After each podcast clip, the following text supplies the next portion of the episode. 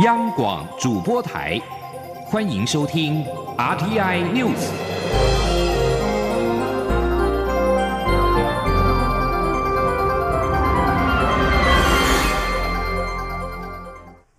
各位好，我是李自立，欢迎收听这一节央广主播台提供给您的 RTI News。武汉肺炎 COVID-19 疫情全球延烧，中央流行疫情指挥中心今天公布，国内新增二十六例确诊个案。其中二十五例境外移入，一例是本土案例。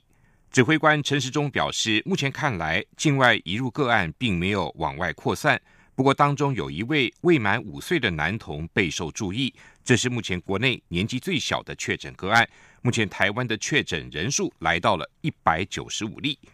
陈时中表示，今天唯一的本土个案是跟先前某研究机构确诊的第一六八案有关。是一件知道源头的本土个案，而这个研究机构的群聚感染已经有五个人。虽然境外移入不断的攀升，陈世忠也强调，大多在机场就被拦下来，显示疫情并没有往外传播。尽管未来两周还是会维持这样的曲线发展，但整体来说，境内这条防线还算守住了。陈世忠也表示。由于国外校园陆续的停课，预估这两周会是国人的返国潮。但只要做好边境机场的拦截，就不用担心疫情扩大。不过，陈时中也建议返国的国人应该先对当地的感染风险、社会动乱风险跟搭机的风险进行评估，再决定是否要回到台湾。另外，陈时中也强调。第一线的机场拦截跟第二线的居家检疫，就是目前防疫最重要的两道防线。中央流行疫情指挥中心今天傍晚跟各县市进行了视讯会议，指挥官陈时中亲自主持。除了了解各县市的防疫作为，让各县市有机会互相观摩学习，也希望针对如何落实居家检疫，凝聚更多共识。记者江昭伦的报道。指挥中心指挥官陈时中表示，三月一号起，中央与地方联手推动地方政府居家检疫及居家隔离关怀服务计划，重点纲要包括对象关怀、就医协助、交通安排、生活支持及专线服务等。二十三号，指挥中心特别邀集各县市政府进行视讯会议，目的就是希望让县市之间可以互相观摩学习，看看还有哪些地方可以做得更好。陈时中说：“那今天我们当然召开这次会议，最主要是一方面看看这三个礼拜。”好，那各个县县市大家各做了哪一些事情？那是有大家互相观摩学习的机会。好，那每一个县市做的强度不太一样，那我们希望借由这样的一个交流，好让大家看到，就是说，啊，有哪一些我还可以做的，那强度哪一些可以加强的。另外，由于目前居家检疫人数大增，会议上也将针对地方是否比较中央成立防疫车队，协助居家检疫者就医与返家。防疫旅馆的部件，以及是否规划清洁消毒大队，针对居家检疫场所进行消毒等事项，凝聚共识。中国电台记者张昭伦台北采访报道。中央流行疫情指挥中心副指挥官陈宗彦今天也表示，为了避免居家检疫者深夜流连夜店，警用系统已经跟旅游史完成勾稽，即刻查询就能知道身份，而且即日起更会加强夜店前的查询，强化防疫的。底线。记者肖兆平的报道。近期有一波海外返国潮，也因此有不少人需要居家检疫十四天。但有民众不愿配合，竟深夜流连夜店，成为防疫漏洞。对此，中央流行疫情指挥中心副指挥官陈宗彦二十三号表示，为了回应社会的担忧，警力已经启动加强夜间临检。陈宗彦进一步指出，二十一号晚上，警方就在夜店查获一名居家检疫者，随即开罚新台币一百万，展现政府。执法决心，他说：礼拜六的晚上有查获一位啊居家检疫者，那我们马上移给这个所辖的县市，就给他开了一百万的罚单，那的送到集中检疫场所去。陈宗彦呼吁民众千万不要以身试法，因为目前的警用系统，只要输入身份证字号或是护照号码，远警马上就能知道眼前民众是否需要居家隔离。他说。现在远景在路边临检所用的所用的这个啊，我们 N Police 的这个系统，已经跟啊我们这个旅游史的部分是勾稽在一起哈，所以这个荧幕上会直接明显的显示只要登录啊，刷了这个身份证或是进入啊，输入身份证字号或是护照的号码，就会马上显现说他是不是居家检疫者。陈宗彦强调，即日起更会有警力支援在夜店外的站岗查缉任务，一旦稽查到居家检疫者，就会马上处置。但如果业者自我管理做得好，就不需要另派警力，但会对有疑虑、查验不足的店家加强查缉。中央广播电台记者肖兆平采访报道。目前已经有四位民众因为居家检疫期间违规外出被罚百万罚金。行政院长苏贞昌今天在脸书表示。民众被罚百万罚金，政府并不感谢你。为了守护全体国人健康，请大家务必要配合检疫措施。苏奎强调，政府一定会严格执法。俗称武汉肺炎的 COVID-19 疫情，全球仍不见缓和迹象。美股道琼指数又重挫，台北股市今天主笔交易新制度在疫情风暴下上路，投资人较为观望，影响。成交量缩到新台币一千四百多亿，指数则大跌三百四十四点，跌幅为百分之三点七三。加权指数收盘在八千八百九十点，失守了九千点的大关。记者陈林信宏的报道。美国疫情升温，加州颁布居家令，要求非必要企业员工需在家上班，再度引发恐慌卖压。美股道琼中场重挫近千点，失守两万点大关。美股溜滑梯，台北股市成为外资提款机。根据台湾证券交易所统计，截至三月二十号，外资三月以来共卖超三千三百四十多亿，今年初以来则共卖超五千零七十一亿。外资连十二个交易日卖超二三。然后在台股卖超幅度稍缓和，减为一百五十多亿。不过台股今天主笔交易性质上路，却遇上美股道琼上周五又重挫，道琼指数期货二三号又持续下挫，影响投资人信心。台股开盘不久大跌近五百点，跌幅超过百分之五，所幸跌势逐渐收敛，收盘时下跌三百四十四点，跌幅百分之三点七三，指数收八千八百九十点。失守九千点大关，成交量也缩至新台币一千四百七十二亿。分析师许博杰说：“今天早上美股电子盘哦，还是出现跌到熔断的这个情形。那当然最主要原因哦，美国的这个两党哦，似乎协议有破裂。那整个参议院的经济刺激法案哦，并未能过关。”所以在这些国际利空哦影响的状况之下，我想台股短线哦，除非美股能够顺利的这个止跌，否则在这边哦，纵使国安基金在上个礼拜哦有这个进场的宣示，不过我想目前对指数来讲哦，可能还是维持在九千点之下来做震荡打底的这个走势。分析师指出，目前全球股市都无法预测低点，毕竟在疫情过后，还得关注是否因为疫情而受冲击的企业所导致后续经济衰退的各种问题。台北金融市场二十三号股汇双杀，汇市部分新台币对美元汇价中长贬值一点零三角，收三十点四零五元。分析师认为，目前新台币贬值幅度不算大，但要关注一旦贬破三十点五元关卡后。外资汇出动作是否加速，将牵动台股大盘表现？中央广播电台记者陈林信宏报道。武汉肺炎疫情冲击扩大，行政院长苏贞昌今天召开纾困会议，除了已经通过的新台币六百亿元的特别预算之外，也要加速执行各部会既有的以缓济急的预算，共四百亿。根据了解，新一波纾困方案可望在本周内提出。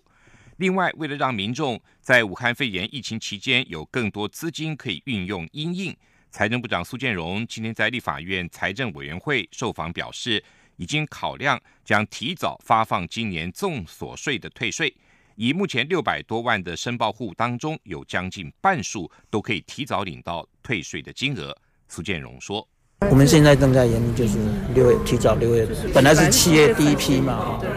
那现在我们原因要提早退税，提早一个月退税，那让民众先取得这个所得，那这个等于是四百五十几亿了，哈，四百五十几亿等于是我我我相对的支出提早一个月。苏建荣指出，以去年第一批退税资料来看，六百多万申报户中，多达两百九十四点一万户领到了第一批退税，第二批跟第三批的人数并不多，目前政策方向大致已定。但是仍然要调整系统跟金流等配套措施都完成后，就会正式对外宣布。针对台湾今年受邀出席世界卫生大会 （WHA） 的可能性，外交部国际组织司司长陈龙锦今天在立法院答询时表示，难度很高。但是即使如此，我方仍然跟友邦以及理念相近国家持续的跟世卫组织接洽，全力推动台湾参与世卫大会。记者王兆坤的报道：台湾的防疫作为得到国际社会肯定，让今年参与世卫大会的进度也受到期待。不过，外交部国组司长陈龙景在立法院答询表示，今年能否收到邀请函还很难说，而且难度很高。陈龙景说：“我们可以确定是呃，要台北从呃干事长主动来邀请我们，是难度很高。我必须这么说，难度很高。但是我们持续和我们的友邦还有理念相近的国家，呃，在呃全力的在努力当中。原定五月召开的世卫大会，是否因疫情延期或改为线上会议？外交部长吴钊燮答询时表示，目前尚未得到相关讯息，我方也在等待。”另一方面，有关台湾推动加入跨太平洋伙伴全面进步协定的进度，吴钊燮受访时指出，日本欢迎台湾的立场未变，但因 CPTPP 尚未开放第二轮申请，所以我方尚未提出。目前是与各会员国持续进行非正式资商的意见交换。不过，吴钊燮也表示，由于疫情影响，与 CPTPP 相关的事务。似乎都有放缓的迹象。中央广播电台记者王兆坤台北采访报道：武汉肺炎疫情蔓延全球。根据日本共同社报道，日本政府今天决定将通知国际奥委会，如果国际奥委会做出让东京奥运会跟残奥会延期的决定，日方将会同意。日本疫情一直未见降温，但日本政府对于停办奥运一直不愿意轻言退让。眼看全球疫情降温遥遥无期，日本首相安倍晋三才松口表示可能考虑延期。不过，加拿大、澳洲都已经先后宣布将会缺席今年的赛事。日本政府稍早正式对外宣布，将会通知国际奥委会同意冬奥的延期。根据日经新闻中文网引述日本关西大学名誉教授宫本胜浩的推算，二零二零东京奥运如果停办，损失将高达四兆。五千一百五十一亿日元，大约是一点二兆台币。俗称武汉肺炎的 COVID-19 疫情扩大，引发恐慌。南美洲国家哥伦比亚首都波哥大的一间监狱在二十二号发生暴动，造成了二十三名受刑人死亡。在疫情蔓延全球之际，哥伦比亚也将从二十四号的午夜开始封城十九天。发行社报道，哥伦比亚司法部长卡贝尤表示。囚犯企图大规模的越狱，他还说酿成了十三间监狱动乱的受刑人也跟这场暴力事件有关。人权团体则称这些暴力事件发生的原因是监狱体系没有采取行动应应这场流行病，改善监狱不卫生的环境所致。不过卡贝友则否认这项说法。武汉肺炎蔓延全球，已经造成超过一万四千人死亡。拉美国家则纷纷加紧脚步，采取措施来对抗这场流行病。COVID-19 武汉肺炎疫情也导致了英国数千人染病。为了解密造成疫情的新型冠状病毒株，伦敦当局宣布，英国科学家将在全新的研究中追踪新型冠状病毒的扩散方式，并透过基因定序法观察病毒浮现的变异。伦敦当局今天发布声明表示。研究人员将收集英格兰、威尔斯、苏格兰以及北爱尔兰的确诊病患的简体，并进行研究。英国各地科学家也分组合作，绘制分析出武汉肺炎简体的完整基因密码。这项斥资两千万英镑（大约是两千三百万美元）的计划，将会由专精于基因研究的。维康桑格研究院、英格兰公共卫生署等好几个公共卫生机构，跟国家医疗保健服务机构和多个学术机构共同领导。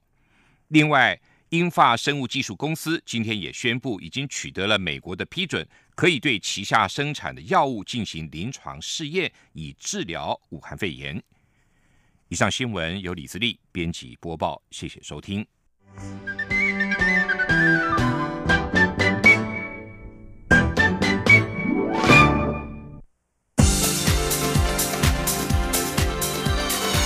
这里是中央广播电台台湾之音，欢迎继续收听新闻。欢迎继续收听新闻。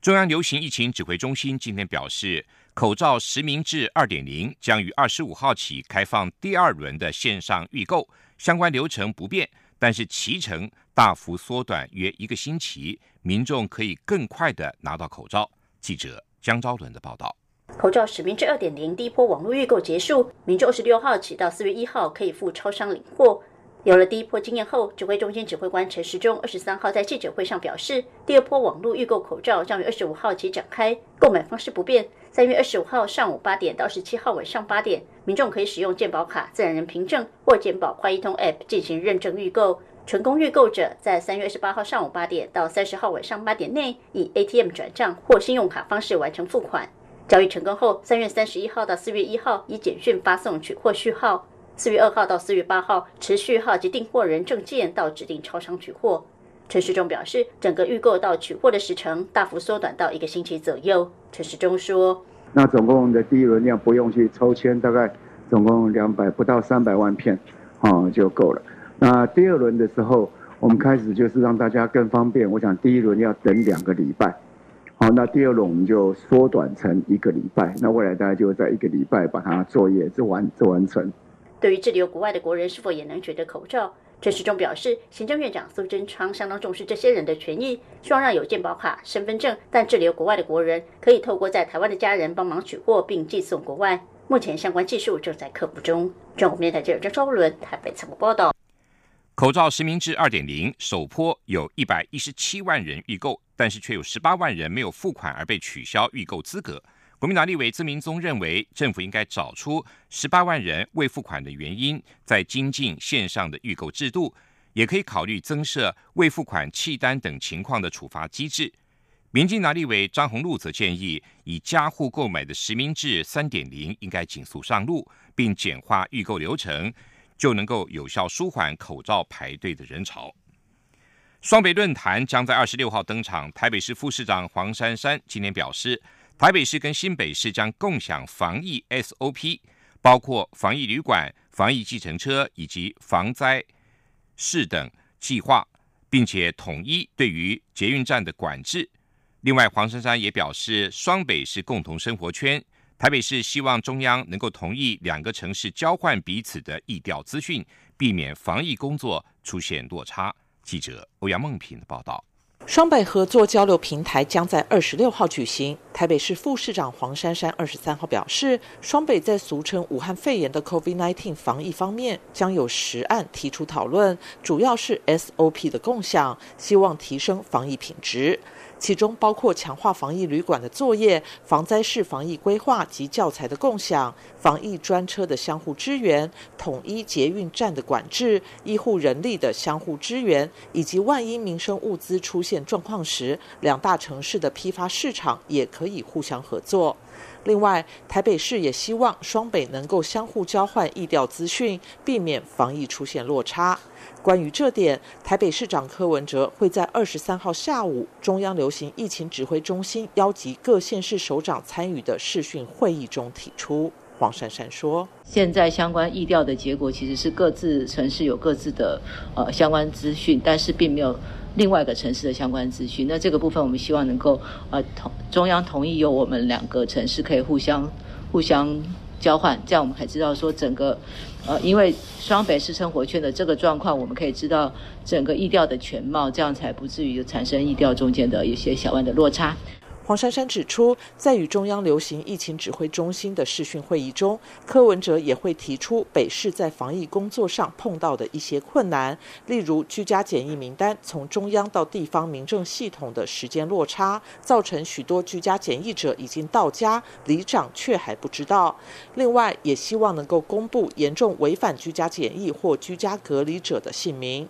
此外，台湾在二十二号首次出现养护机构护理师染疫。黄珊珊表示，北市府鼓励大家透过视讯探望老人家，但如果一定要到机构探视，为了兼顾伦理及防疫，北市府将要求长照机构严格执行探视规定，可能会限制一周探视一次，采预约实名制，而且希望能在通风、户外的空间，并尽量避免近距离接触，也最好不要喂食。中央广播电台记者欧阳梦平在台北采访报道。武汉肺炎疫情延烧，国民党今天举行共度疫情、国土安居研讨会。出席的十五个执政县市代表都提出了地方防疫旅馆不足的问题。对此，国民党建议行政院提供协助，盘点所属部会或国营事业的房舍，协助地方政府落实居家检疫工作。记者王维婷的报道。国民党二十三号举办共度疫情、国土安居研讨会，了解执政的地方政府对武汉肺炎防疫工作的需求。出席研讨会的十五个地方政府代表皆提到，随着居家检疫人数逐渐增加，防疫旅馆需求也不断升高，但地方量能不足。对此，国民党立院党团书记长蒋万安表示，会积极提供协助。蒋万安说：“关于相关特别条例预算。”的执行，还有包括今天大家其实很多都谈到了防疫旅馆的部分，是否是不是可以来征用？因为可以预期接下来这个是非常非常需要，而且是迫切要来处理的，所以这部分我们会积极来做。关于防疫旅馆的问题，国民党文传会主委王玉明表示，目前皆由各县市自行协调旅馆业者，但部分县市业者不愿配合，导致防疫旅馆供不应求。他建议行政院应盘点所属部会或国营事业、公股行库员工训练中心、会馆宿舍等，必要时征调房舍等资源，提供给有需要的县市，以协助地方政府落实居家检疫工作。中央广播电台记者王威婷采访报道。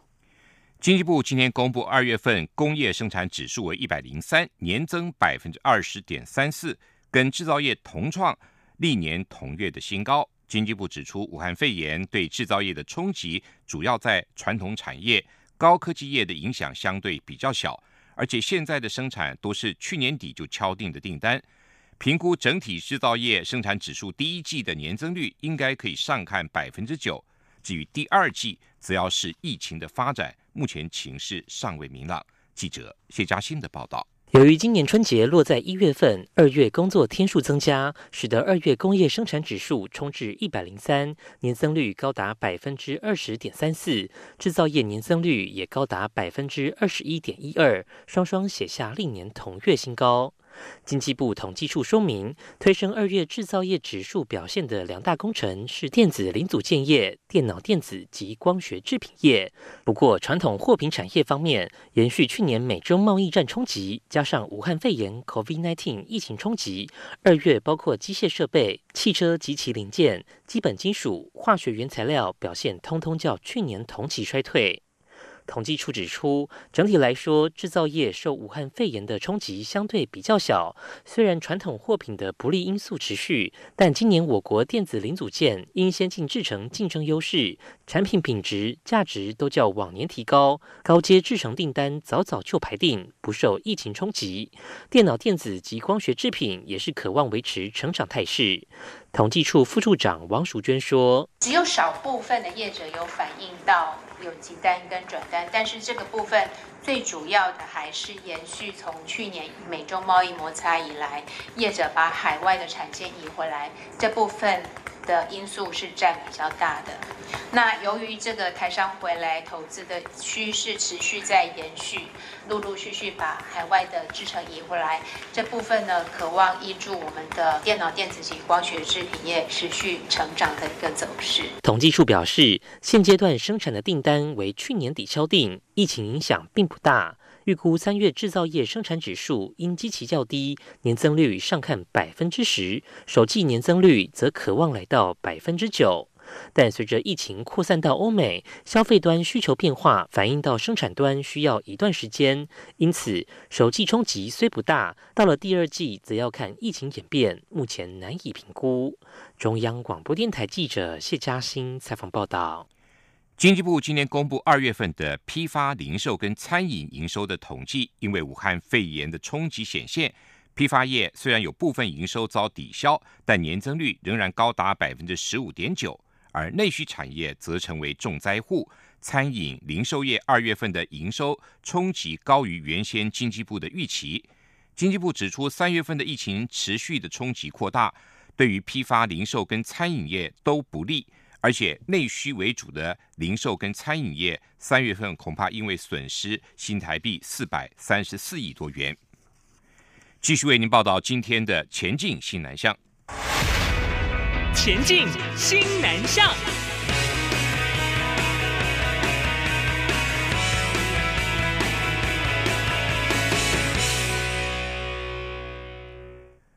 武汉肺炎 （COVID-19） 疫情延续，新北市的国中小学新著名语文课程特别融入了防疫教育。近期教学生们口罩、洗手、酒精等词汇的新著名语，超级生活化的学习，让学生们一学就会。记者陈国伟的报道。十二年国教课纲实施新著名语文课程，新北市七国语言全都开班。这个学年度有一百三十五所国小及二十二所国中，共开设两百六十二班，有七百三十六名国中小一年级学生选读，人数是全国最多。新北市教育局科长吴怡珍指出，在防疫期间，各国新著名语文课也融入相关词汇教学。有的老师会课程当中就特别拉一个时段出来，来介绍口罩怎么。说啊之类的，那有的也有在课前的时候，哎，利用哎小朋友下课十分钟，然后一进教室的时候就请他们说，哦，那他们要口脏哦，哈，就是要戴口罩哦，要好好的的待，就是要洗手啊之类的。印尼语教师穆雅尼提到，生活化的用语对语文学习十分重要。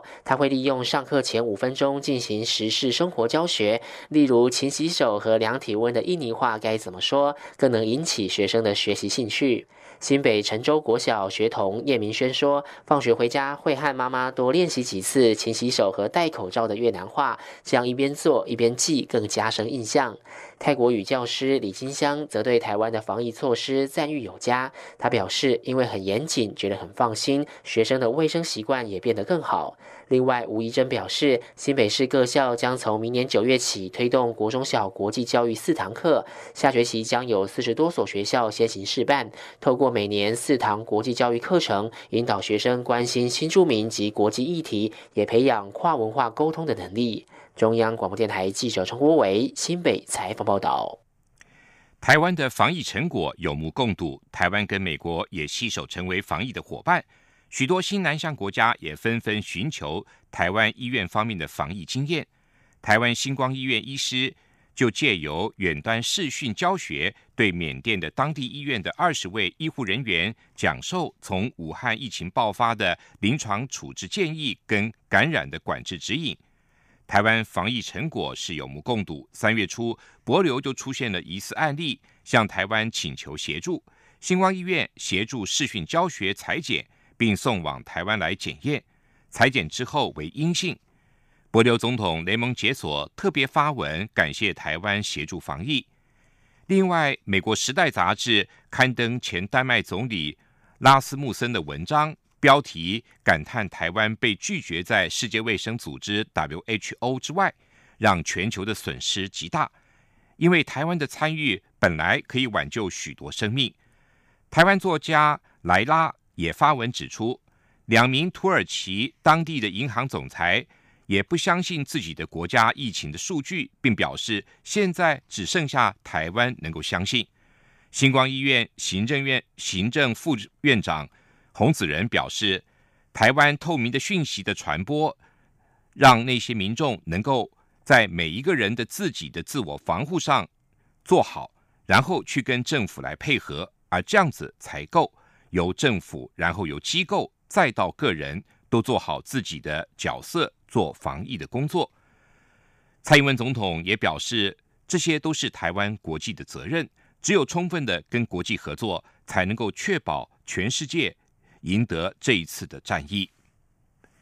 以上这一节 RTI News 由李自力编辑播报，谢谢收听。